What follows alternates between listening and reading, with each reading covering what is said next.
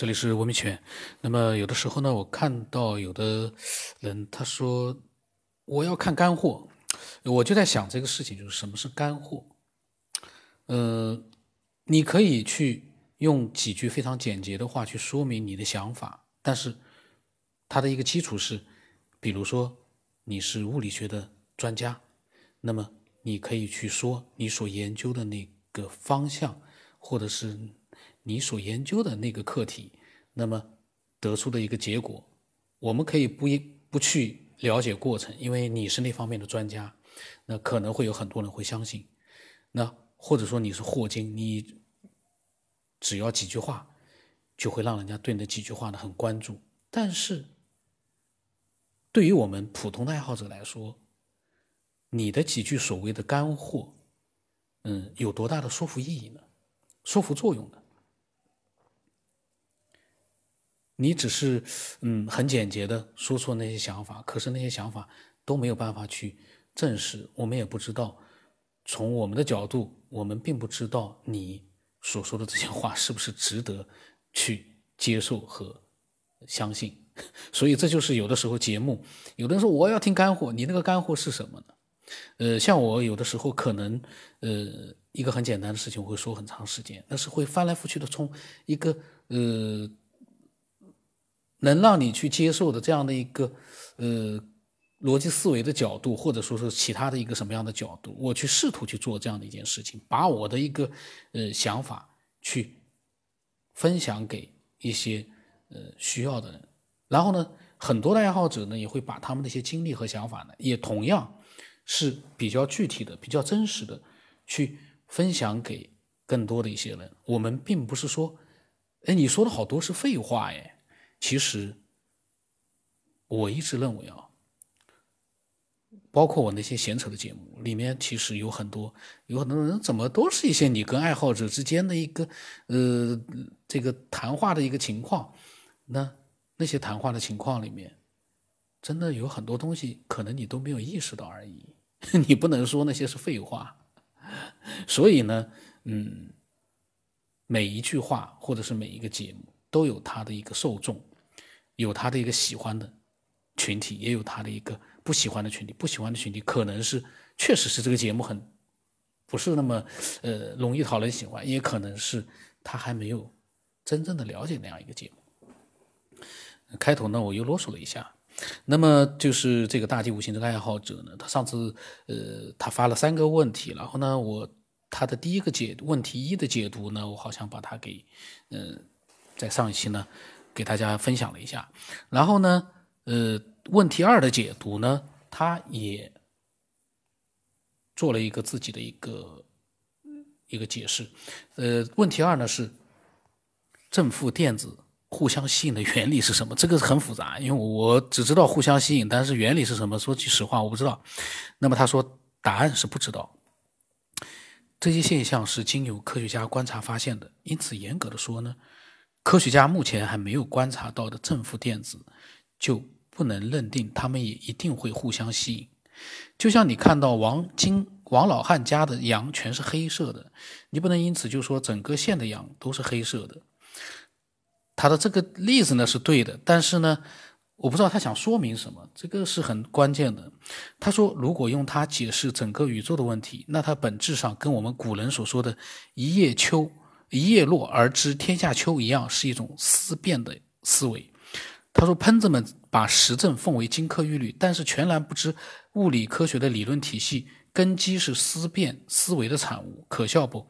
他说：“更关键的是，如果正负电子互相吸引这个现象是无条件的存在的，那么把它解释为这是造物主制定的一项纪律，是不是更合适？这样一来呢，这就成为了一个神秘事物。”嗯。其实呢，我觉得啊，嗯，科学在他所探索到的范围里面呢，科学家发现了一些规律，但科学家从来没有说这些规律适用于他没有发现的那些空间或那些范围，这个是肯定的。那么我们只要知道这点就行了。但是在我们所身处的这样的一个世界，很多科学家所发现的这些定律啊、规律啊。是，确实是存在的，但是更深奥的一层的规律，更高层的规律，那是需要一步步的去攀登的。嗯，没有一个事情是一下子就让你就像爬山一样的。当然，未来不排除说你瞬间，就像我小说里面写的，可能会瞬间移动到山顶。但是在我们目前这样的一个阶段，我个人认为，科学和爬山一样，是在一步步的攀登的。你不能说科学现在在半山腰，所以你说科学在半山腰之上的地方，他没有研究到，所以科学这个东西并不是一个非常怎么样怎么样伟大或者非常值得尊。这个我觉得啊，科学家从来没有说科学它的很多发现的规律适用于还没有发现的一些范围，很多只是猜想，科学家也都认可。只是呢，就像他说的，一些伪科学和喷子呢，他们没有这么去想。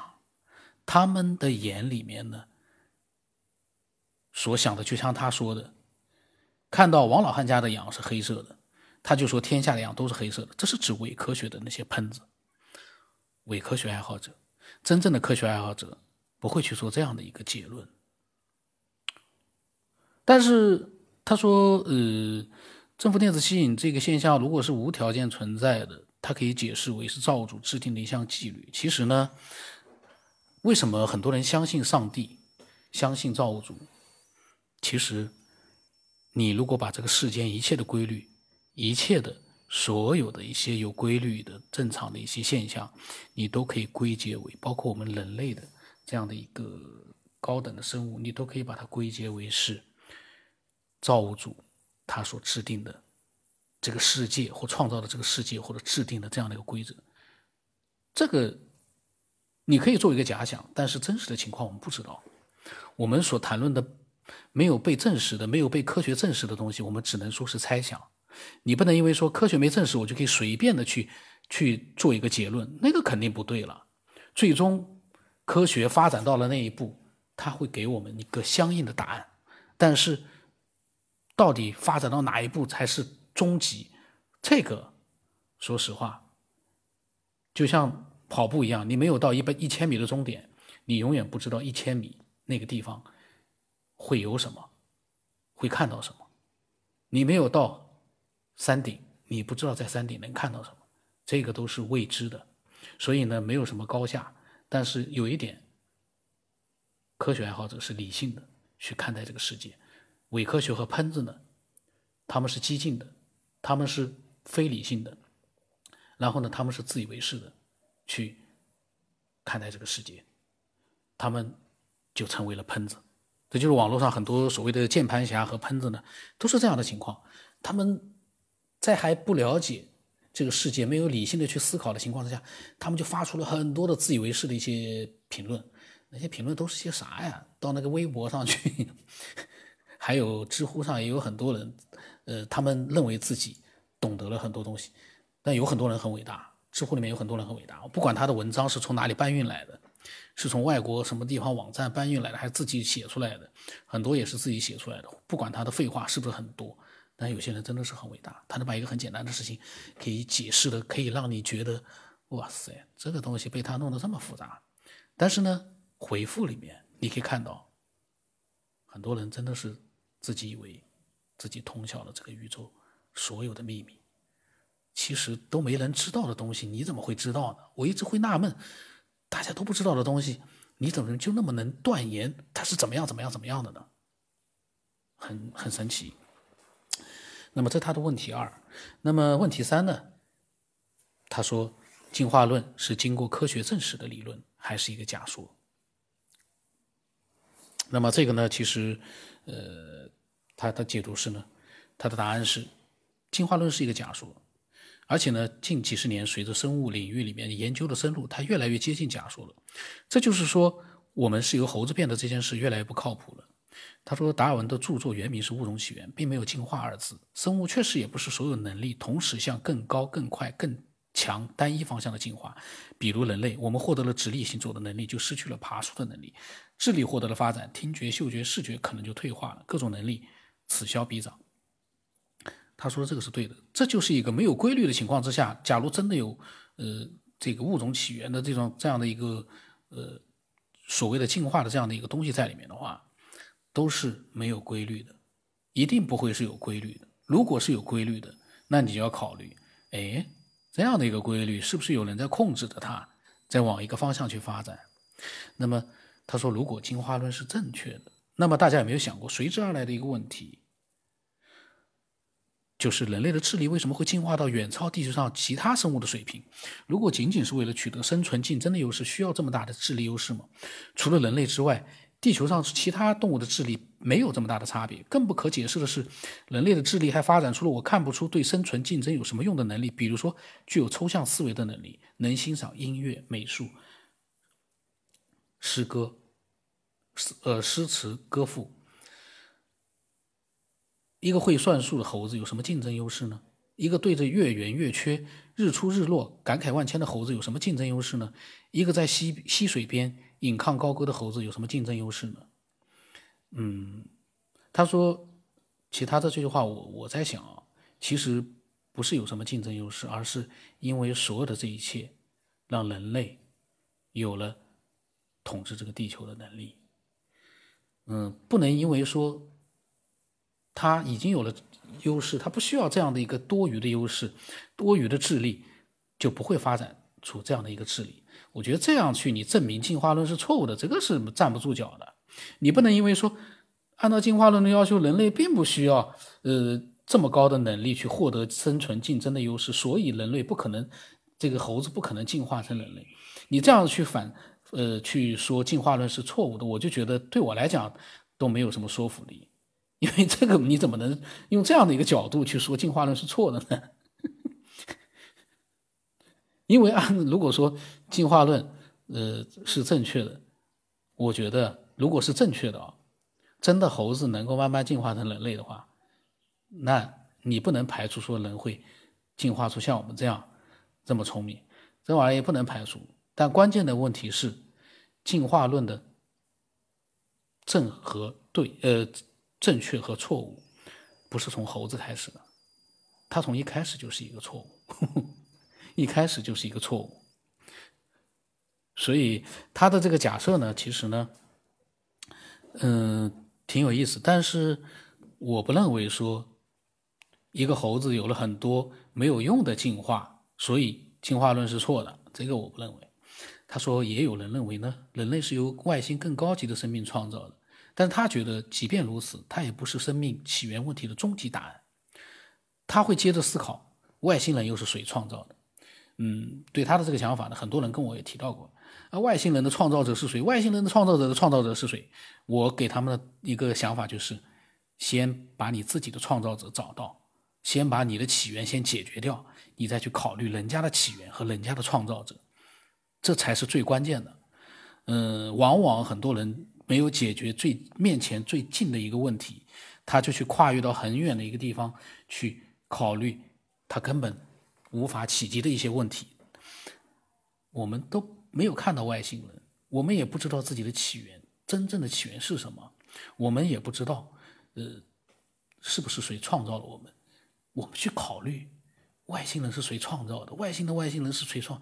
考虑那些东西有意义吗？当然，从哲学的角度，你说我去探讨一些从哲学思维的角度，我去探讨一些东西，那是没问题。但是如果真正的你是想追索一个起源和答案的话，是不可能从哲学的角度去得到答案的，一定是要从科学发展不断发展，有那样的一个能力之后，可能会探求一个答案。从哲学的那种呃冥想啊，那那种思，那种叫。呃，天马行空啊！你想获得一个答案，可能你会撞到那个答案，但是你总要去证实吧。那个答案，你说我想到了，那个答案是这样的，那你没有经过一个科学的验证，其他人怎么来相信你呢？怎么样来相信你？除非我想到了一个非常能够自圆其说的，让科学家都无法反驳的那样的一个天马行空。那倒也有可能，但是那有吗？到目前为止还没有看到过嘞，真的没有看到过。那么最后呢，他说他想谈一谈，呃，大家对待谈灵异事件的时候，经常引引用的几个科学概念的他的个人看法。嗯，这是一个绝对的思索者，而且他呢，是有条有理的，把他的一些想法呢，把它完整的发给了我。但是呢，我呢虽然说跟他，呃，我在录节目的过程当中看到了他所发来的三个问题和三个解答，我有自己的不同的一个想法，但是我的这个不同想法仅代表我个人，并不代表说他真的就是有问题的，没有。他的那个想法呢？从我个人的角度，我发表了我自己的看法。但是他的这个问题和解读，可能是非常非常有意义、有价值的。所以呢，我们各抒己见，我们不要去就是呃，我没有一个就是说，因为我不认同他，我就觉得他是错的，我是对的，呃，没有这样的一个想法。只是从我个人的角度呢，我觉得呢，我是这么想的。那么，嗯，他发来的文字其实呢说不多呢，但是呢，因为我在里面经常打岔呢，所以呢，嗯，还有很多他的一个高维时空啊、高维空间啊之类的，呃，各种各样的一些多重宇宙啊，他的想法，我下一期录吧，还包括灵修，嗯，都有。那么下期再录吧，嗯，那么我呢，希望更多的人呢，把他们的想法呢，呃，能够。嗯，经过理性的思索之后呢，把它分享过来，我们让更多人知道。另外一个呢，如果你真的是有非常神奇的一些真实经历哦，我都欢迎你把它发给我们。这个真实的经历哦，真的是很有价值，因为它是真实的，它跟真实的思思想又不一样了。这个思想是真实的，可是真实的思想不一定就对的。我是这么想，但是不一定是对的。但是这个经历是真真在确确的发生过了，那它是最有价值的，可能会给很多人突然之间对他的思想又带来一些新的启发。那一个正确的东西可能就被启发出来了。那么我的微信号码是 B R V S 八不让什么八，我的微信名字呢是九天以后。因为最近录的少，所以说呢舌头经常打结，大家将就着听听吧。我也只能这么说了，因为打结了，我也没办法，不能把这个打结的字把它给删掉，我没那个本事删掉。呃，今天就到这里吧。